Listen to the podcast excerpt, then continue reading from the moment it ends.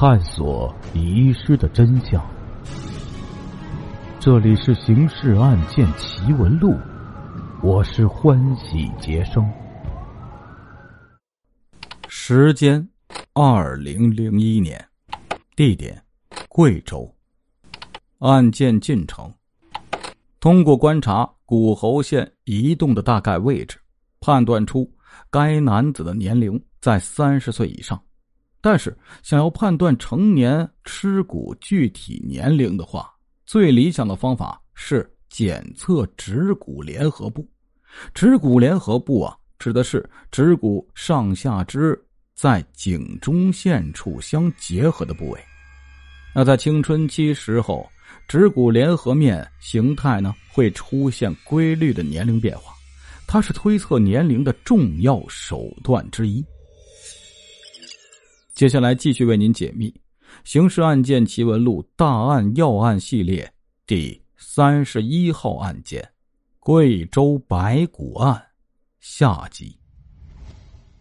指骨联合面的参照指标比较多，比如说指骨联合面的沟和脊，还有指骨联合面上端、下端骨化结节、腹侧缘、背侧缘等等。那么，从这些指标的综合测算，就可以推断一个人的真正年龄。法医对死者的指骨联合部啊，进行了各项指标的测量，并进行了精确的计算，最终得出了死者的年龄在三十五岁左右，相对来讲，接近青年发育期。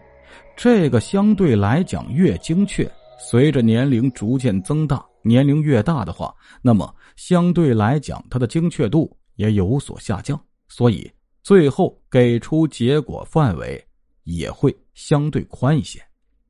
因此，法医确定了死者的年龄范围在三十岁至四十岁之间。通过法医对尸体骨骼的勘验，死者的身份信息越来越清晰。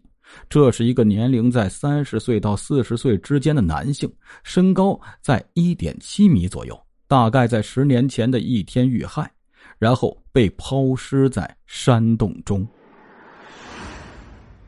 法医给出的这些线索，让侦查人员将排查范围进一步缩小。警方围绕五至十年之前失踪适龄的人员当中呢，展开排查，最终。锁定了三名可疑人员。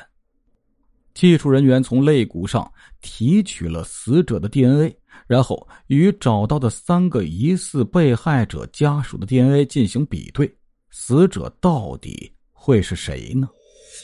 让侦查人员兴奋的是，在三个疑似被害者家属的 DNA 样本中，村民李大海的家属与死者 DNA 一致。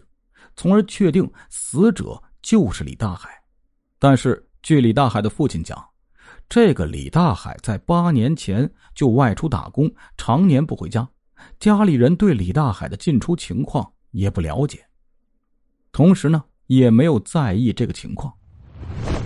通过对尸骨的一系列检验，法医最终揭开了死者的身份之谜。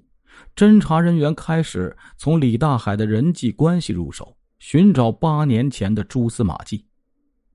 警方了解到，李大海性格比较外扬，平时啊经常在外面打工，跟人纠纷矛盾也比较多。但到底发生了什么事情，他家人也不是很清楚。从村民口中得知，李大海性格张扬，出手比较大方。与村里人呢关系不错，没有与人结下过深仇大恨。外出打工，这几乎是每一个村民提起李大海时都会讲到的一个信息。侦查人员把排查范围扩大到了与李大海有过接触的在外务工人员身上。与此同时，侦查人员又对案发现场周围的环境做了分析。警方做了次实验。一个成年男性从山脚把这个尸体运到山洞里面去，最起码要二十多分钟。这个山洞本身比较隐蔽，外人根本不知道这儿有个山洞。警方初步确定，犯罪嫌疑人应该是案发现场周边的老百姓。通过对山洞周边村落外出打工人员的排查，刑侦人员呢得到了一条重要线索。警方在开展调查工作中发现这样一个人，土生土长在这里，对现场周围比较熟悉，经常在山坡上砍柴放牛。同时，村民反映，曾经他们夫妇二人在外面打工过，也与死者有过接触。掌握了这条重要线索之后，德江公安局的刑侦人员立即驱车前往广州。警方在广州抓到嫌疑人之后，立即押回德江，紧接着开始审讯。嫌疑人很干脆，就把杀死李大海的经过跟警方讲了。被问到杀害李大海的动机时，嫌疑人王建国。说这只是一个意外。据王建国交代，两个人是因为金钱纠纷发生了争吵。开始啊，只是想用锄头吓唬李大海，但没想到失了手，一下就把李大海打倒在地。慌张的他只能把尸体隐藏起来。但是对于王建国的供述，刑侦人员产生了怀疑。警方觉得王建国在交代过程中没有说实话。王建国到底有没有说实话？法医将通过严谨的科学手段给出答案。就在刑侦人员对王建国进行审讯的时候，法医对死者颅骨上的伤痕进行了检验。这些伤痕会告诉法医怎样的一个案件真相呢？在死者左侧额部。距正中心四点五厘米的地方，法医发现了一个裂缝。接着，法医对死者的颅骨进行了磨片观察，来确定这个伤是生前伤还是死后伤。骨磨片是观察骨组织结构的常见方法。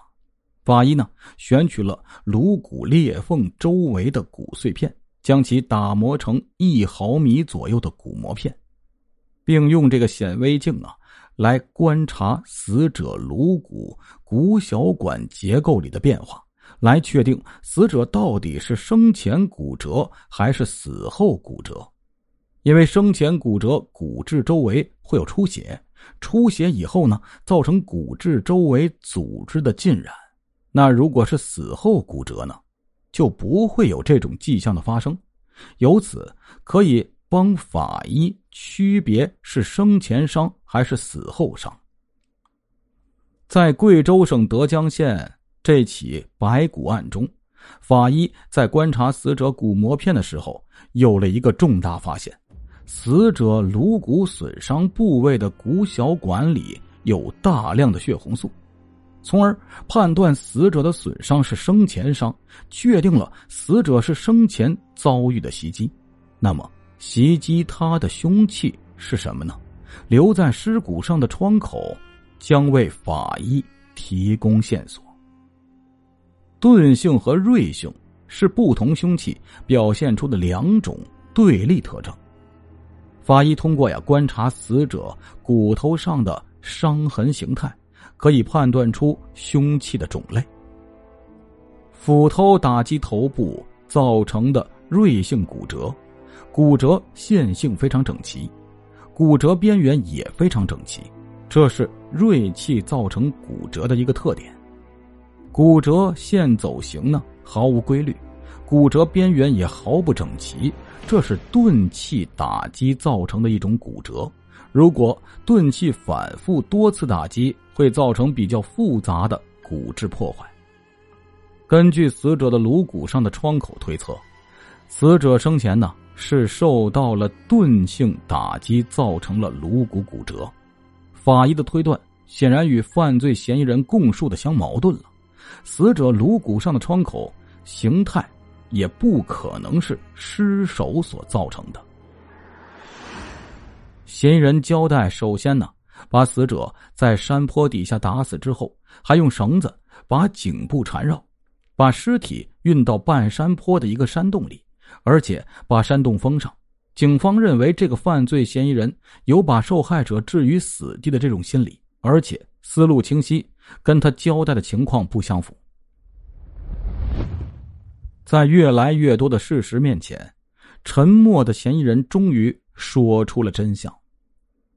嫌疑人交代，他妻子在广州打工期间与受害人关系暧昧。他妻子回家以后啊，李大海多次到他家中纠缠，这让他非常生气。案发当天，王建国上山放牛途中遇到了李大海，李大海出言不逊，竟然让王建国把老婆让给他。王建国就被激怒了，于是两人大打出手。随后，王建国拿起身边的扁担向李大海的头部打去，最终李大海在王建国的扁担下殒命。事发之后很长一段时间里，王建国都很焦虑，但随着时间的流逝，罪恶似乎远去了。山洞里的杂草越来越茂盛，家里的日子也越过越好。他甚至侥幸着永远不会有人发现这个秘密。然而，罪恶是无法隐蔽的。法医们用专业的知识和严谨的科学手段抽丝剥茧，聆听白骨最后的述说，在细微处发现案情的关键，最终让真相大白于天下。听众朋友，我们今天的故事就讲到这里了，感谢您的支持与帮助，并且感谢您的收听。